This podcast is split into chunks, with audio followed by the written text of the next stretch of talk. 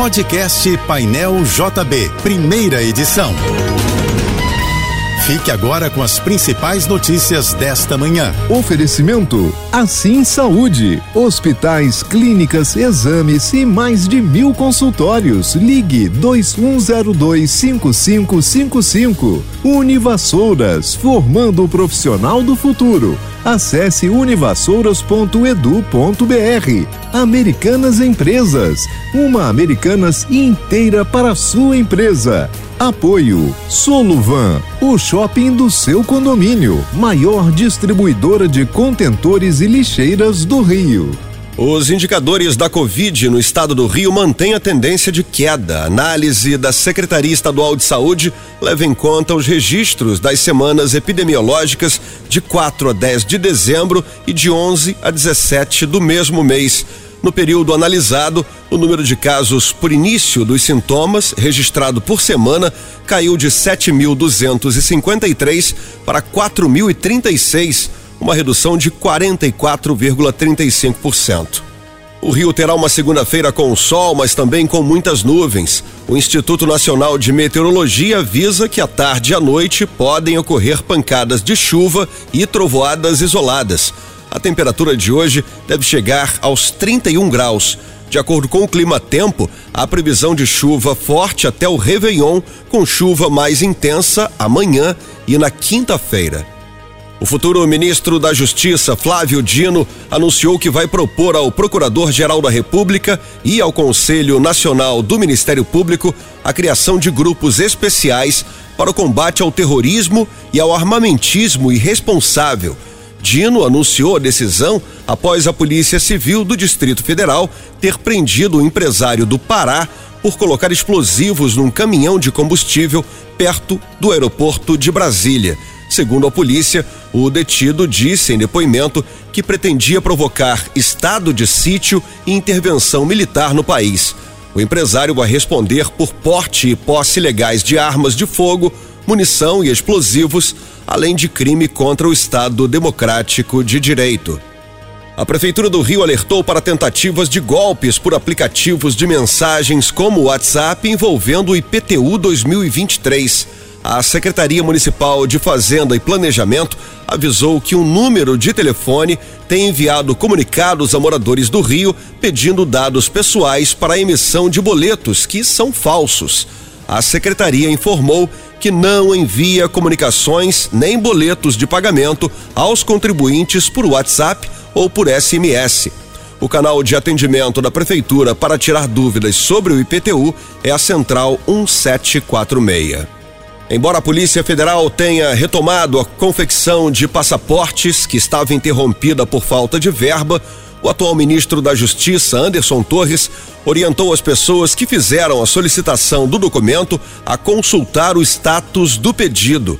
A consulta deve ser feita no site da Polícia Federal.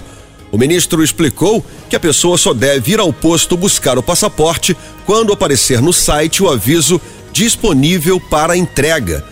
Anderson Torres disse que os passaportes de quem fez o pedido entre os dias 1 e 22 de dezembro serão produzidos gradativamente.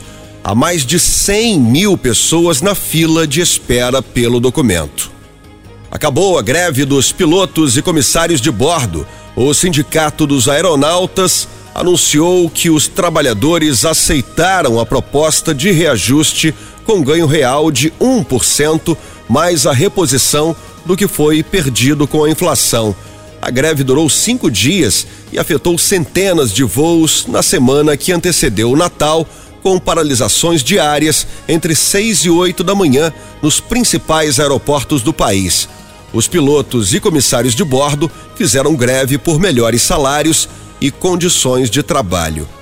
Foi publicado no Diário Oficial da União desta segunda-feira o decreto do Congresso Nacional que aumenta os salários do presidente, vice-presidente, ministros de Estado, senadores e deputados federais. A medida assinada pelo presidente do Senado, Rodrigo Pacheco, foi aprovada na Câmara dos Deputados e no Senado no último dia 20. Um levantamento feito pela rede CNN mostra que o salário dos deputados e senadores brasileiros será 15,2 vezes maior do que a renda média do cidadão brasileiro a partir de abril, quando a nova remuneração vai entrar em vigor. A polícia está investigando o assalto que o técnico Tite sofreu no início da manhã de sábado na praia da Barra da Tijuca, na zona oeste do Rio. Tite estava caminhando na orla da praia quando um assaltante de bicicleta passou e puxou o cordão do treinador. Algumas pessoas que estavam próximas tentaram interceptar o ladrão, mas não conseguiram. Uma tempestade de inverno matou pelo menos 32 pessoas e deixou dezenas de milhares de casas sem energia elétrica nos Estados Unidos. Algumas vítimas fatais foram encontradas em carros e outras na rua, em meio à neve. O clima extremo, com nevascas e temperaturas de até menos 48 graus Celsius, provocou o cancelamento de milhares de voos e deixou muitas estradas americanas intransitáveis. E no Japão, pelo menos 17 pessoas morreram e 90 ficaram feridas por causa das nevascas dos últimos dias. A agência meteorológica japonesa informou que as nevascas perderão intensidade a partir desta segunda-feira. O verão no Brasil terá chuvas acima da média em quase todo o país, exceto na região sul. A previsão do Instituto Nacional de Meteorologia. Segundo o IMET, a estação ainda estará sob influência do fenômeno Laninha, o resfriamento das águas do Oceano Pacífico próximo à linha do Equador, que persiste desde outubro do ano passado. O Laninha está associado a menos chuvas no sul do país. Você ouviu o podcast Painel JB, primeira edição.